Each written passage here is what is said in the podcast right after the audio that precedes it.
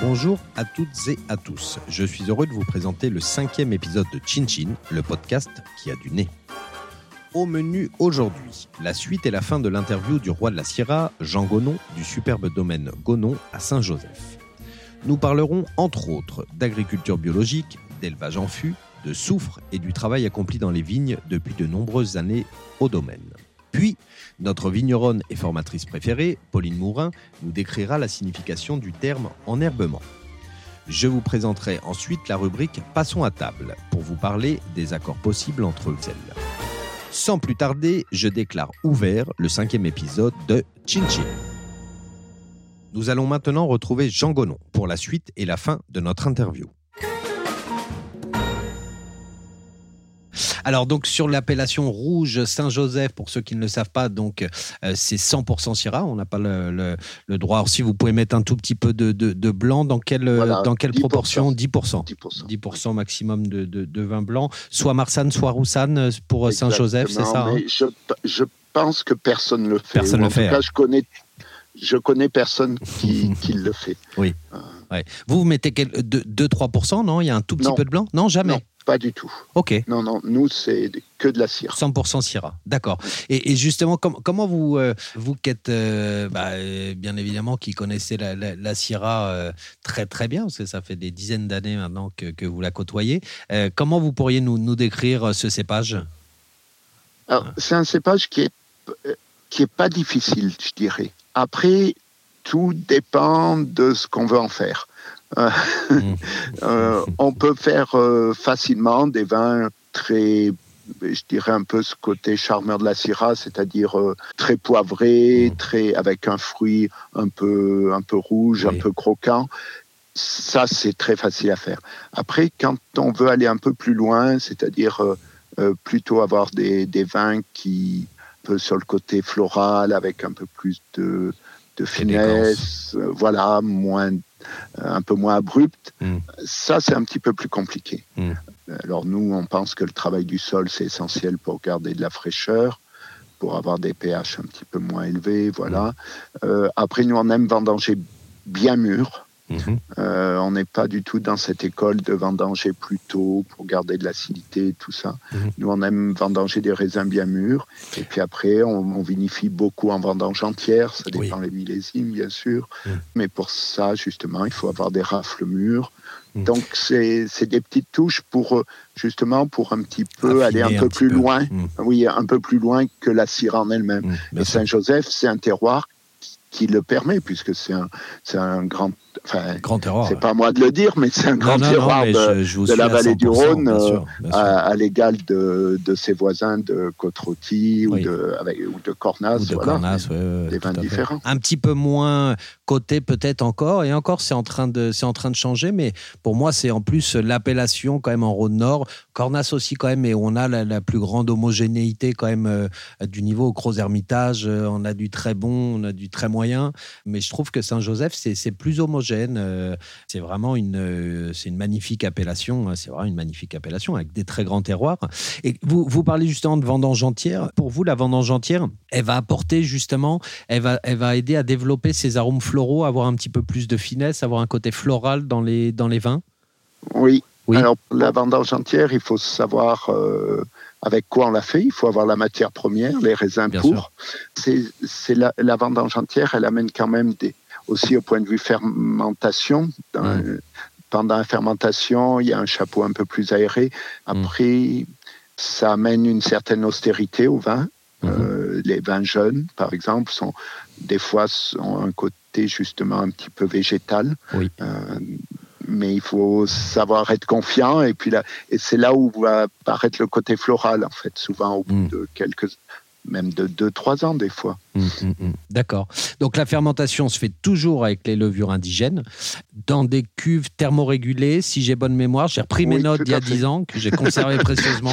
Mais il y a des euh, choses qui ne changent pas. Il y a des... ouais, voilà, je me suis dit que ça euh, devait ne pas trop avoir changé. C'est toujours des cuves euh, en béton et en bois, je crois que c'était le, cas à l'époque. Voilà, c'est ça. Des cuves tronconiques, béton et bois, voilà, des fermentations qui sont et macération qui dure à peu près trois semaines. Trois semaines, d'accord. Si, mais avec, voilà, on fait des pigeages. Quelle est la fréquence justement des pigeages et remontages sur, ces, sur, sur les premières semaines? À peu près. Hein.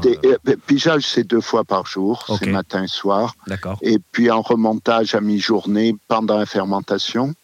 Et puis dès que la fermentation est terminée, on va dire au bout de 8 à 10 jours, mhm. là on arrête les remontages et on fait des pigeages un peu plus doux. Voilà, simplement euh, pour humidifier le chapeau. On n'invente pas grand-chose en fait hein, en vinification. Mhm. C'est vraiment euh, assez simple. Voilà, mhm. je dirais, euh, une fois que les raisins arrivent, si besoin, il y a eu un tri à la vigne par les vendangeurs. Mais voilà, mais après, c'est un processus vraiment simple. Hmm. Bah, simple pour vous. Hein.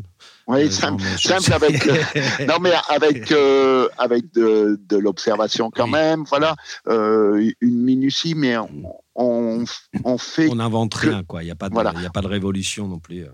Et on fait que ce qu'on sait faire. Parce que oui, on peut faire beaucoup de choses pendant la vinification. Des fois, c'est un peu aussi pour montrer son talent. Et c'est pas toujours euh, nécessaire. Voilà. Oui, oui, oui. Bah après, je, je pense que c'est souvent le cas de, de vignerons comme vous qui, qui souhaitent intervenir bah, le moins possible quand même pour le, laisser le terroir s'exprimer. Donc bien évidemment, il y a la main de l'homme qui va façonner le vin, mais on va essayer de ne pas trop y toucher, pas trop triturer non plus, euh, puisqu'on a une matière première euh, exceptionnelle avec des, super raisins. Donc je ne sais pas si c'est comme ça que vous voyez les choses, mais... Oui, oui, oui. Nous, c'est le, le, le, but, en fait, c'est de. On passe beaucoup de temps à vigne.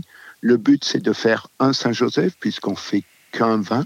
Donc, on, on on essaye d'apporter autant d'attention à toutes les parcelles. Il n'y a pas, il a pas de parcelles un peu négligées ou non. Mm. Et, et, du coup, à la fin, oui, une fois que les vendanges sont là, on accompagne euh, le raisin puisque la, fermentation c'est un processus euh, complètement naturel. Là, on, mm. peut, et, et, du coup, oui, on va accompagner. On fait attention aux montées en température, on fait attention au démarrage de fermentation.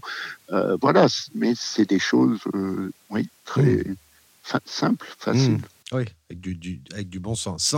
Simple quand on, quand on fait ça depuis presque 35 ans aussi. oui, voilà, et puis on l'aborde pas. non, non, et puis on, l'aborde avec moins, je dirais pas angoisse, parce qu'on ne vit pas dans la peur. Mmh. Mais voilà, c'est vrai qu'on n'a pas la même, le même abord du millésime euh, maintenant que ce qu'on avait il y a il y a 30 ans. Oui, bah, je comprends. Donc environ trois semaines pour les, fermentations. Après, donc vous entonnez. C'est toujours des, des, fûts. Je, me rappelle que vous aviez pas mal de fûts de 600 litres pour les vins rouges. Voilà, tout à fait. C'est ça, toujours. Et 225 litres pour les vins blancs. Très peu de bois neuf. Euh, c'est vrai que ça m'est arrivé, mais très peu souvent, voire jamais d'ailleurs, d'avoir des, notes un petit peu boisées euh, dans vos vins. C'est quoi? Vous avez un pourcentage que vous essayez de garder sur le bois neuf Non, il n'y a pas de fût neuf. Ah, pas du tout. Euh, il n'y a pas de fût neuf, il peut y avoir un fût une année, parce que voilà. Mais non, non, sinon c'est des, c'est plutôt des, c'est des fûts d'occasion, donc des pièces bourguignonnes de 228 mmh. litres mmh. euh, pour les blancs et des demi-muits 600 litres euh, pour mmh. les rouges. Voilà, et là les vins ils vont rester à peu près un an. Un an, c'est, environ la, la durée de l'élevage. Oui, un an fût, et après, par exemple, pour les blancs, ils vont rester 3, 4 mois en cuvinox. Oui. Et pour les rouges, eh ben, ils vont rester un an fût, et après, entre 4, 5 mois en cuvinox. D'accord. Ah ben, voilà. En fait, ils passent. Vous assemblez les, différentes parcelles après en cuvinox. voilà, les différentes parcelles. Et, surtout, ils restent euh, en cuve au froid, euh, puisqu'ils restent au premier à l'étage et du coup voilà il fait plus froid ça stabilise les vins et les vins sont mis en bouteille en fin d'hiver.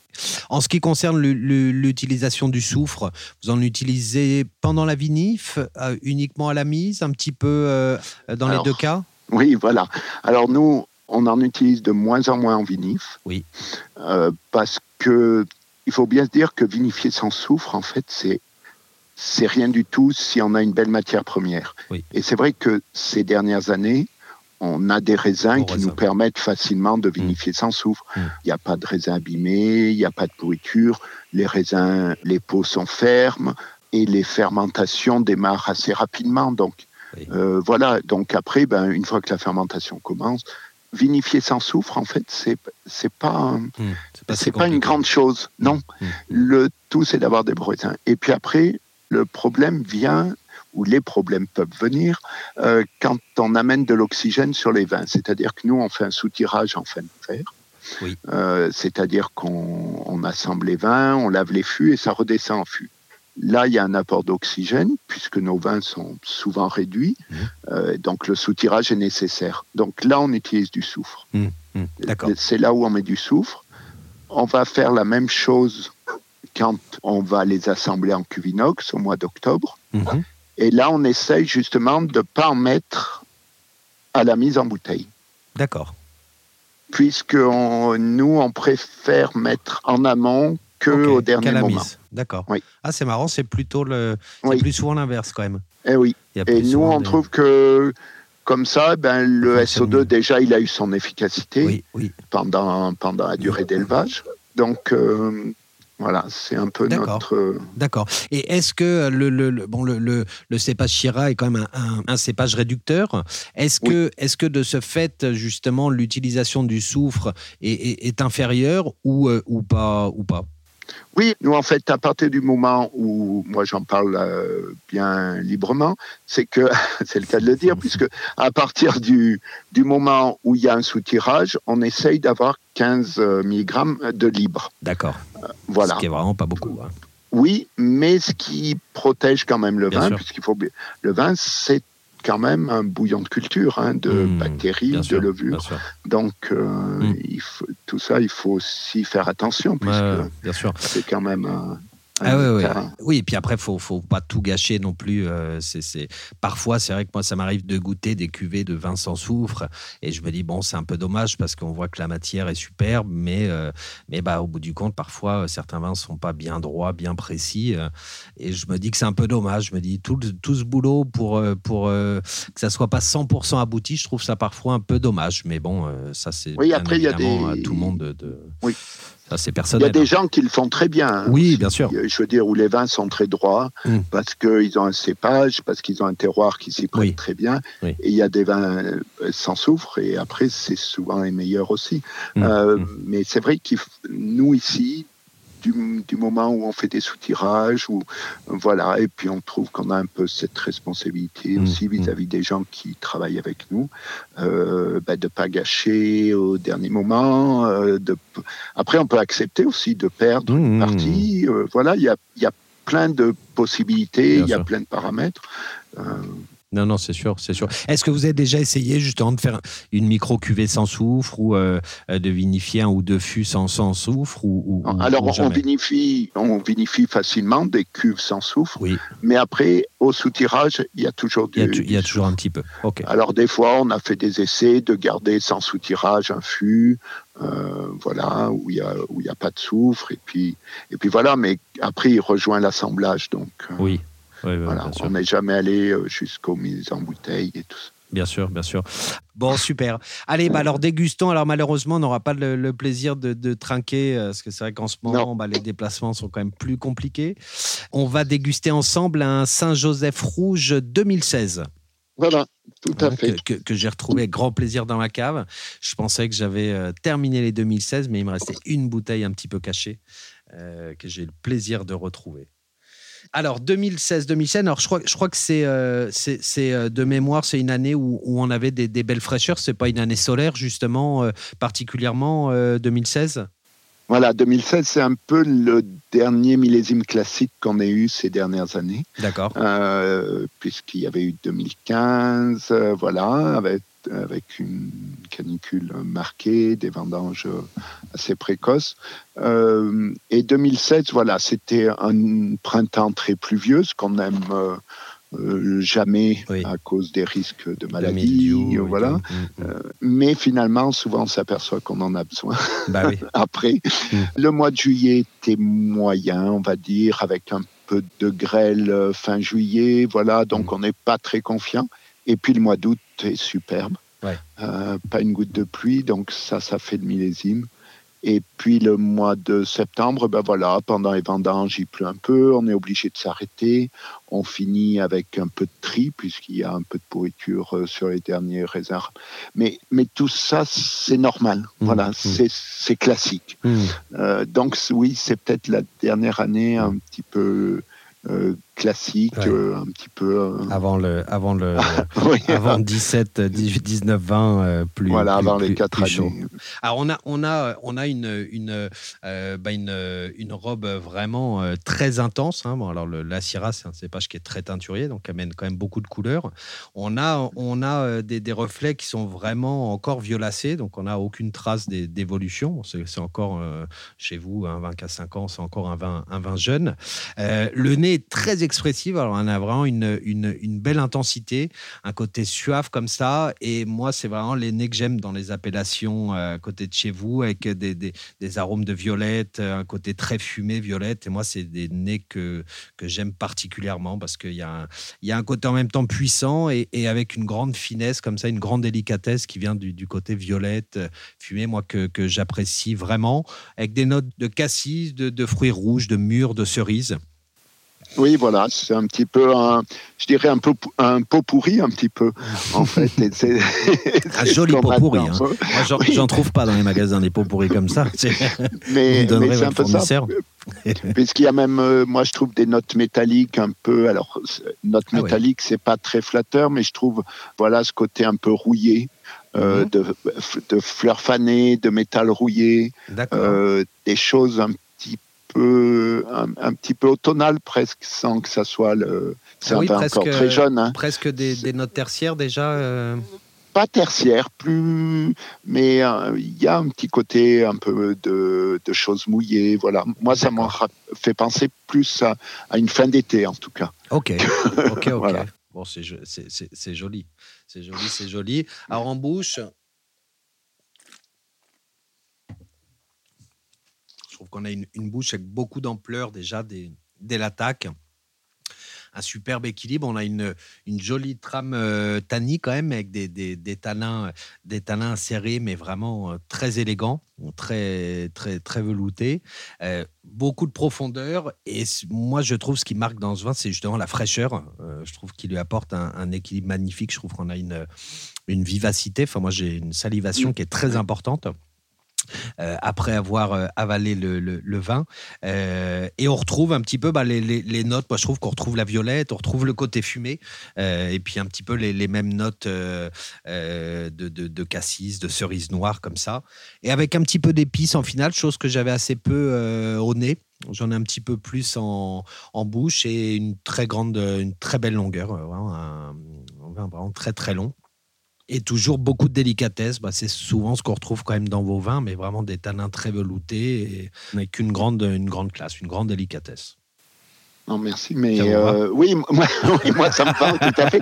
Moi, je trouve que les tanins sont encore euh, un peu présents. Dur. Oui, euh, oui. oui, je dirais pas dur, mais, mais présent encore. Voilà, il faut. Peut-être que c'est aussi un vin qui, qui a passé sa phase de jeunesse, souvent assez ouvert, très, euh, charmeur. Oui. Euh, là, il est peut-être encore, alors pas au nez, euh, mais en bouche, je pense qu'il est, il mériterait peut-être un, ou deux ans, voilà. D'accord. Pour pour vraiment justement avoir un petit peu plus de velouté sur sur cet anin. Oui. D'accord. Voilà, c'est un, vin un petit peu encore en devenir. Hmm. Oui, parce que c'est vrai que sur les, sur les belles cuvées, on a souvent, euh, on a souvent euh, 3-4 ans où les, les, vins vont bien se déguster sur le fruit. Et souvent, on a, on a après une, une petite fermeture qui peut durer 1, 2, 3 ans euh, avant de, de s'ouvrir, euh, pas définitivement, parce que le vin, c'est comme nous, ça a toujours des, des phases. Mais on a souvent ce, ce, phénomène un peu de fermeture au bout de quelques années, pendant, pendant un petit moment. Oui. Oui, oui, c'est vrai que c'est, il faut l'accepter aussi. Voilà, c'est le vin, c'est un, comme il est fait chez nous et chez beaucoup, beaucoup de vignerons en France et à l'étranger, c'est un produit qui est vivant, mmh. euh, qui a une évolution, qui a des phases aussi, euh, qui se goûte parfois très bien, parfois un peu plus difficilement, ou qui a une approche des fois pas toujours euh, facile. Voilà, c'est, mmh. c'est ça le le, vin, quoi. Bien sûr. Non, non, c'est sûr. Alors justement, avec ce, avec ce vin, qu'est-ce que, qu'est-ce que vous conseilleriez en, en, accord mets et vins, par exemple? Ça vous, ça vous, quelle heure est-il? Bah, 16 h c'est bientôt l'heure du goûter. Hein. Euh, Alors pour le goûter, ça va être pour le goûter, on va peut-être pas trop se, lâcher, mais vous auriez envie de, vous auriez envie de manger quoi euh, ce soir euh, avec, avec, cette bouteille? Non, moi je trouve que ce qui va bien, c'est toutes les viandes qui sont un peu rosées parce que je trouve qu'on retrouve souvent ce goût de sang un petit peu. Tout à l'heure, j'ai parlé d'un goût un peu rouillé, voilà. Et, et, pour moi, ça me fait vraiment penser au sang. Mm. Et, euh, et, voilà, je trouve que oui, du pigeon par exemple, euh, mm. un petit peu rosé, de, euh, de l'agneau, si par exemple de l'agneau avec des herbes de Provence, de la mm. tapenade. Ouais, ah, c'est super que ça, c'est la, voilà, je trouve que c'est la viande. Peut-être l'agneau, voilà, l'agneau, le pigeon, c'est peut-être les viandes. Après, on peut toujours dire une côte de bœuf parce que tout va bien avec la côte de bœuf. Mais oui, des, des viandes rosées comme ça, je pense que je suis d'accord avec vous. C'est vrai, que, c'est vrai que Syrah, euh, Rhône Nord et, et, Moutou, souvent, c'est, euh, c'est vraiment magnifique. En effet, je vois bien une épaule de mouton euh, au four longuement à température assez basse, bien fondant. Je, pense que le, ouais, ouais, vous m'avez donné une idée pour, pour terminer la bouteille ce soir. Non, mais je vais attendre le dîner. Je vais attendre le dîner. Je vais sauter le goûter aujourd'hui pour avoir plus faim ce soir. vous m'avez donné une bonne idée. Ok, super. Et eh ben, écoutez, en tout cas, c'est un un, superbe vin, encore une fois, ce, 2016. Euh, alors, je me rappelle quand j'étais venu chez vous, il y a une dizaine d'années, alors bon, tous les vins m'avaient euh, euh, séduit, mais je garde vraiment un, souvenir assez ému d'un Saint-Joseph blanc. Alors, j'ai plus le millésime en tête. Je, je crois que c'est un 95, c'est un 95, mais, mais j'en suis pas persuadé quand même. Et j'avais été, je pense, particulièrement séduit parce que je, suis pas autant, je suis un grand fan des, des Syrah du Rhône Nord, autant j'ai jamais, j'ai rarement eu des émotions extraordinaires ordinaire euh, avec des, des, blancs euh, en Rhône Nord. je n'ai sûrement pas, pas dégusté euh, ce qu'il fallait, ou c'est vrai que c'est pas, c'est pas ce que je déguste le plus aussi. Mais et là, j'avais eu vraiment une superbe, une superbe émotion. et pareil, sur un côté frais, parce que je, parfois on peut trouver des blancs. C'est vrai que moi, j'aime bien le chenin, j'aime bien le savagnin, donc j'aime bien les cépages avec une acidité assez marquée, etc. Bon, Marsanne Roussanne, c'est pas les, cépages où on a, on a le plus d'acidité quand même. Comment vous faites, vous, pour produire des, blancs avec autant de fraîcheur? Je crois que c'est c'est votre euh, votre ami euh, Monsieur Chave euh, qui avait dit, je l'avais entendu ou lu, qui disait que voilà vos blancs étaient au moins au niveau de, de, ces blancs à lui, ce qui est quand même un, superbe un superbe compliment, venant de Monsieur Chave, quand même. Hein. Et un grand compliment. Un grand compliment, quoi. Non, non, après, voilà, on a la chance, je pense, pour les Blancs d'être au terroir des Oliviers. nos vignes, qui est un terroir un alors c'est granitique en sous-sol, mais c'est beaucoup plus argileux. Voilà, c'est des vignes qui sont rarement en souffrance. Hmm. Et ça, c'est important pour les blancs. Après, on a la chance aussi d'avoir un âge moyen assez élevé, puisqu'il est de 40 ans à peu près, mhm. avec des vignes qui sont uniquement des sélections massales, donc des vieilles sélections de, de Marsanne. Mhm. Voilà, c'est en fait c'est un ensemble. Hmm. Il n'y a pas une chose, c'est que euh, c'est un ensemble de choses plutôt. Hmm, hmm, Et justement, c'est à peu près moitié-moitié Marsanne-Roussanne ou, pas? Non, alors nous, c'est plutôt de la Marsanne puisque c'est 80% de Marsanne. D'accord. Ok. La, Marsanne a justement plus de tension que la Roussanne, hein. apporte plus de tension souvent. Oui, mais euh, ce qu'on reproche souvent à la Marsanne, c'est son côté, on peut dire, euh, l'amertume. voilà, mais en fait, oui, c'est légèrement amer. Après, quand la marsanne est très amère, c'est c'est pas la faute du cépage. Ça peut être euh, un trop fort rendement, mm. ça peut être euh, des très jeunes vignes, mm. euh, voilà. Mais la marsanne, justement, elle compense la faible acidité. par cette petite amertume, qui, qui, relève le vin en fait en, fin de bouche. Alors après, quand on tombe dans l'excès de la mer, c'est autre chose. Voilà, c'est un défaut. Ouais, mais c'est vrai que oui, l'amertume, euh, pour plein de gens, ça devient vraiment un défaut, même, euh, même quand elle est assez euh, faible. Et moi, je trouve que bah, justement, ça peut donner du relief à du vin aussi. Alors, en effet, il qu'il faut pas qu'il y ait trop d'amertume non plus, mais, mais quand il y en a un petit peu, c'est aussi sympathique et ça, ça donne un côté, un côté frais aussi au, au vin. Donc, c'est pas exclu. On pense souvent que c'est un défaut, mais pour moi, c'est pas forcément un défaut si c'est pas trop. et vous, vous, vous faites toujours la fermentation malolactique sur les vins blancs Oui, oui, oui. Parce que, en fait, ici, euh, ça a été un peu une mode peut-être dans les années 80 où, où les, on conseillait aux gens de ne pas faire faire les fermentations malolactiques pour garder un peu plus d'acidité. Mais en fait, les, les vins ont très peu d'acide malique ici. Donc, en fait, c'était des vins qui étaient très instables. Hmm. Et la plupart du temps, les malots pouvaient se faire. Alors, euh, dans le pire des cas en bouteille, ce qui n'était mm. pas. Euh, ou alors il fallait faire des filtrations beaucoup plus sévères, plus de SO2 pour que les vins soient stabilisés. Mm. Donc ça n'a aucun intérêt. Après, on fait des vins que peut-être qui sont un peu plus difficiles à comprendre. Mm. Euh, la Marsanne, c'est un peu plus difficile à comprendre peut-être que le Sauvignon ou voilà ou le Chardonnay, mais c'est pas grave. Il y a beaucoup de gens qui savent apprécier les vins, qui adorent ça, qui savent que c'est des vins qu'on va boire en mangeant, mm. qu'on ne boira pas l'été, mm. euh, parce que c'est des vins qui sont un peu trop riches en alcool, qui, euh, en plus, la température de service, c'est vraiment importante. Donc il ne faut pas les servir trop chaud parce qu'on perd ce côté un peu ample. Il ne faut pas les servir trop frais parce qu'il n'y a plus rien. Donc euh, voilà. Mais après, quand c'est servi avec voilà souvent des plats chauds, euh, une cuisine peut-être un petit peu de grand-mère. C'est vrai que hmm. c'est pas. Avec de la crème. Euh, voilà, de la hmm, crème, hmm, des champignons. Un peu un peu riche, quoi. Mmh, mmh. je suis d'accord, je suis d'accord. c'est vrai que ça va, ça va souvent très bien. Je me rappelle d'une d'un Olivier, euh, c'était, ça devait être le millésime 15 ou 16 aussi que j'ai fait avec euh, avec une, une, blanquette de veau et c'était euh, c'était formidable. Mmh. C'était formidable. Il n'y en avait pas assez malheureusement. Et puis de toute manière, vous en avez tellement peu à vendre que que c'est pas un problème non plus. Ben, on, on vend ce qu'on fait. Ah on ne l'invente pas, il n'y a, pas, a pas de négoce, il n'y a pas d'achat de raisin. Voilà, on fait. Et une fois que c'est fait, c'est vrai que nous, c'est un peu notre point faible, c'est un peu les, des récoltes un peu irrégulières. Voilà. Mmh, Mais mmh. Ah, bah, on, ne peut pas tout avoir. Hein. Est-ce que vous avez des projets, de, de, nouveaux projets pour les années à venir, une nouvelle parcelle, un nouveau contenant euh? Non, on est on peut s'agrandir parce qu'on a la possibilité, on a des terrains à planter ah qui sont très bien situés. Oui, alors c'est pas c'est pas très grand, mais hmm. voilà, quand on a 10 hectares, si on plante un hectare, ça fait beaucoup. Bah, c'est 10% quand même. Voilà, mais seulement c'est des endroits qui sont très difficiles à planter, où il faut refaire tous les murs de soutènement.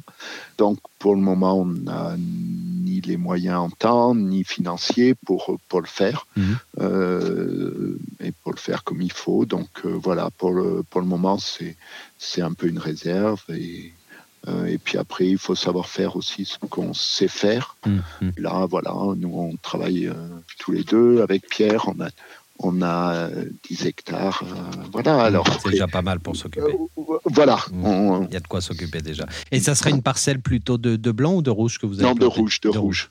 De rouge, mais c'est pas du. C'est même pas envisagé pour le moment. D'accord. Euh, voilà. C'est un projet. c'est un projet parce qu'on a d'autres. il nous reste encore une toute petite parcelle de, clones, voilà, qu'on doit arracher, mmh. où on refera les murs avant de replanter. Donc tout, tout ça, c'est tout du long terme. Hmm, ok. Qu'est-ce que c'est pour vous le, plus grand vin que vous ayez euh, vinifié euh, à ce jour? C'est compliqué. Pas évident ça. Euh, oui, parce que. Et s'il y en a un, hein, d'ailleurs, il n'y a peut-être pas un, un, Après, je ne sais pas, on peut, dire, on, peut dire 2010, quoi. Ouais. Voilà, 2010, c'est un peu l'année. L'année parfaite. Et en plus, ce qui avait de bien, c'est qu'on s'en est pas aperçu tout de suite. Euh, parce qu'on venait de 2008, qui avait été, on peut dire, assez catastrophique dans la région, même s'il y a eu des, vins qui s'en sont bien sortis. Mm. Et puis après, on a eu 2009, qui était un peu tout l'inverse, un mm, millésime bah assez solaire, facile, qui s'est quand même toujours bien goûté, si c'était pas en excès. On mm. On pensait pas qu'il puisse y avoir mieux. Et 2010 c'est passé un petit peu inaperçu au départ. Ah et c'est au-dessus parce que plus classique, plus, plus équilibré aussi, je pense. Euh, voilà, mais, voilà, mais qui n'est pas encore prêt, alors que les 2009 se goûtent très bien maintenant. Euh, et 2010, il est encore un petit peu sur la retenue, encore un peu ce qu'on avait dans 2016. Pour vous, sur les, vos cuvées de rouge ou de blanc, qu'est-ce que c'est la, garde idéale? Alors, euh, Après, ça dépend des millésimes, hein, mais une fourchette de garde pour vos rouges et vos blancs? Ah, Après, c'est bien si, euh, si on les boit au bout entre 6 et 10 ans. D'accord. Voilà, 6 ans pour les années plus faciles, plus, plus tendres. et puis et puis 10 ans voilà pour euh, pour les grands millésimes pour les plus grands millésimes voilà d'accord d'accord et qu'est-ce que c'est votre plus grand souvenir de, dégustation? N'importe quel vin euh, ami pas ami euh, de, tous les vins que vous avez dégustés un, un, vin vraiment qui vous reste en mémoire encore aujourd'hui comme si c'était hier? Je sais pas il y en a peut-être beaucoup, ah, donc non il y en a il y en a beaucoup après je sais pas. Il faudrait, faudrait que je réfléchisse un peu plus que ça pour. Euh, D'accord. Bon, il y en a trop. Il y en a trop. Est-ce que vous avez un jeune domaine euh, sur l'appellation Saint-Joseph ou, euh, ou dans le coin ou, un petit peu plus loin d'ailleurs, dont le travail vous a vraiment convaincu que vous auriez envie de nous, nous présenter? Qui c'est qu'il y a Alors ici, c'est n'est pas quelqu'un qui est très jeune, mmh.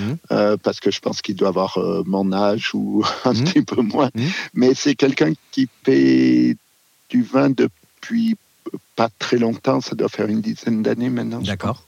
Euh, c'est le domaine Rouchier.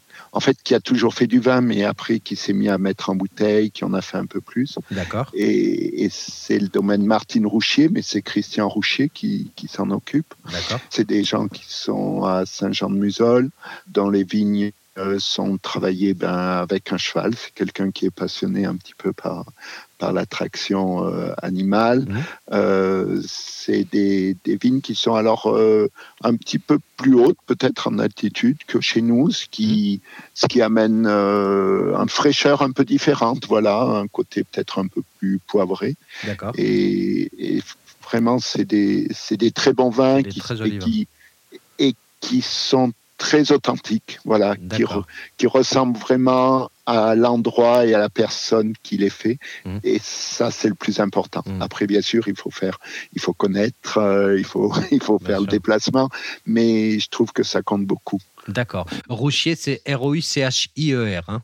Oui, c'est ça. Ok, oui, j'ai trouvé petit vignoble d'un hectare et demi euh, sur l'appellation Saint-Joseph. Oui, je pense qu'il a peut-être un petit peu plus maintenant, mais. Euh, D'accord. Bon, bah écoutez, super. Comme ça, je, je goûterai. Toujours intéressé pour euh, découvrir de, de, nouveaux domaines. Bon, bah écoutez, super. Merci beaucoup, Jean. Le temps passe bien vite. Euh, à vos côtés, ça fait plus d'une heure déjà que, que l'on discute. Je vais vous laisser euh, vaquer à vos occupations dans les vignes. On va y retourner. Hein, parce que c'est quand même, bon, même si c'est pas la période la plus speed, mais bon, il y a quand même de, de, de quoi faire, je pense. Hein.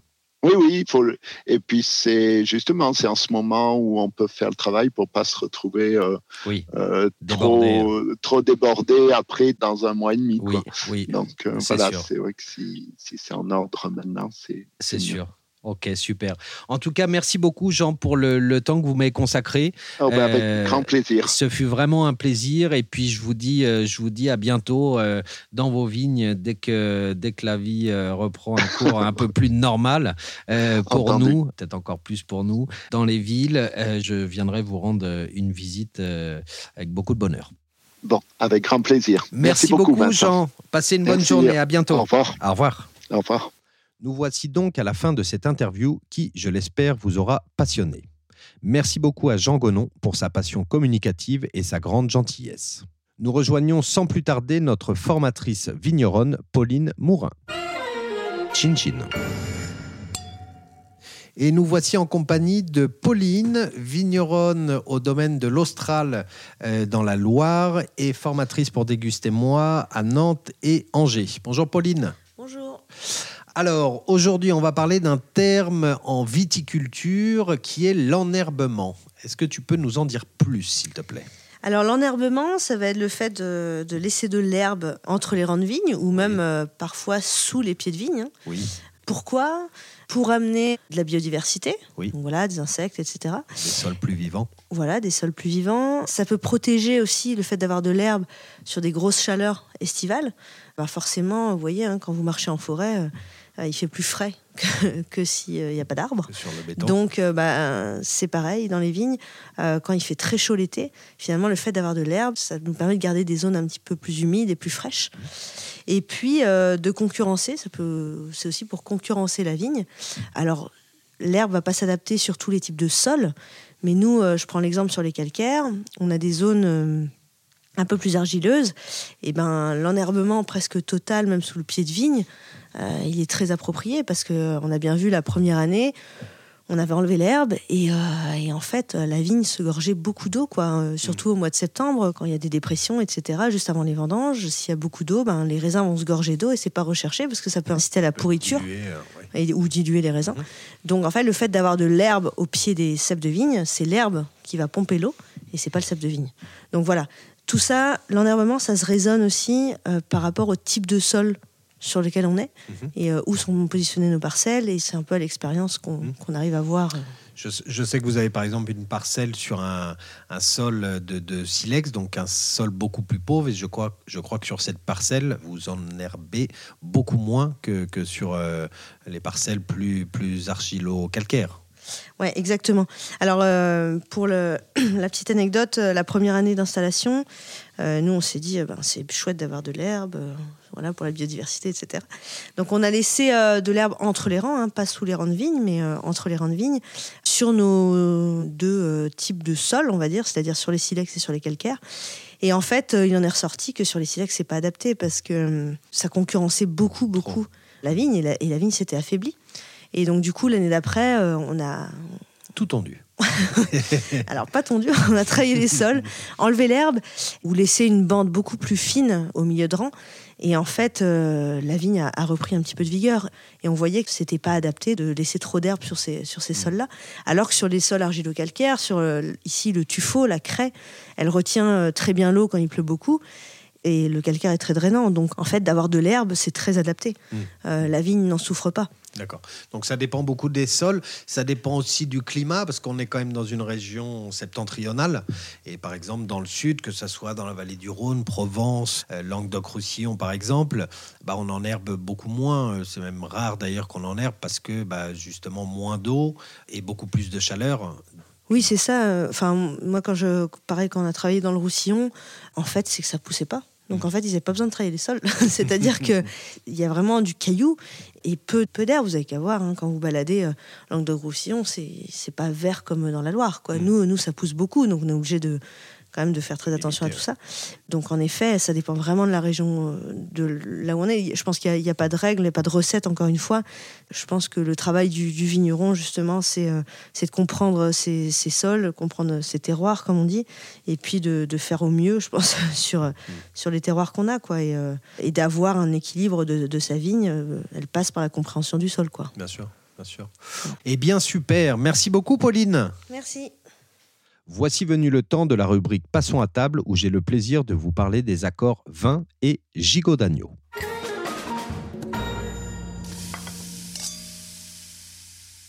Avant de commencer, je voudrais faire une spéciale dédicace à tous nos restaurateurs préférés qui n'ont malheureusement pas la possibilité d'exercer leur passion depuis maintenant si longtemps.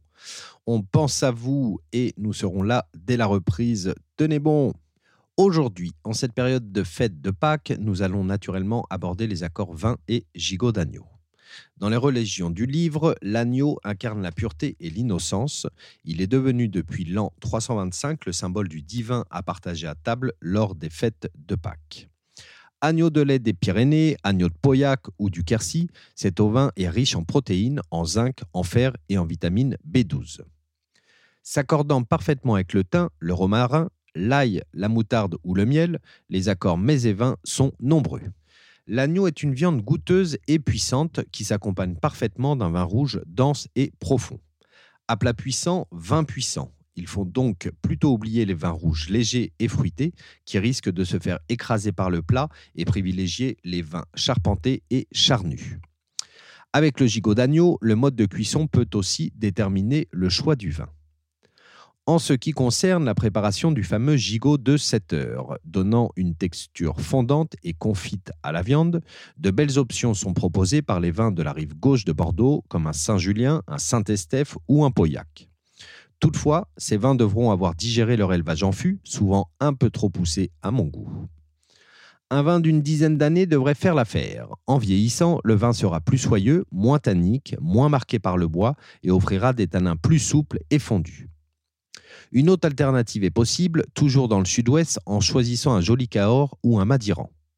Sur cette dernière appellation, je vous conseille le domaine La Branche qui propose des vins puissants mais purs, au boisé bien maîtrisé. Pour un gigot d'agneau cuisiné plus simplement et servi avec des haricots verts ou des pommes de terre, tournez-vous plutôt vers des vins aux arômes plus épicés, comme un Châteauneuf du Pape, un Gigondas, dans la vallée du Rhône, ou un joli vin du Languedoc, sur des appellations comme Faugère ou Terrasse du Larzac. Je garde un très beau souvenir d'un gigot d'agneau servi chez un bon ami avec un vin du domaine Montcalmès, puis avec un Faugère cuvé jadis du grand domaine Barral. Une autre possibilité s'offre à vous avec les jolis syrahs de la vallée du Rhône septentrionale sur des appellations comme Saint-Joseph, Côte-Rôtie, Croz-Hermitage ou Cornas. En effet, ces vins sont denses, charnus, mais possèdent souvent, même dans leur jeunesse, de jolis tanins veloutés et sont très souvent bien moins boisés que les Bordeaux. Comme Jean Gonon nous l'explique pendant l'interview, son Saint-Joseph se marie à merveille avec un agneau accompagné de tapenade ou d'herbes de Provence. Un Croz Hermitage du domaine Graillot ou du domaine Combier seront aussi de magnifiques options. Alors bon appétit et surtout n'oubliez pas, n'hésitez pas à tester, expérimenter pour trouver votre accord parfait. Nous voici donc au terme de l'épisode 5 de Chin Chin, le podcast qui a du nez. De mon côté, je vous donne rendez-vous dans une quinzaine de jours où j'aurai le plaisir d'interviewer Alain Desjans, propriétaire du domaine Rousset-Péraguet, dans l'appellation Sauterne. D'ici là, prenez soin de vous et de vos proches et à très bientôt.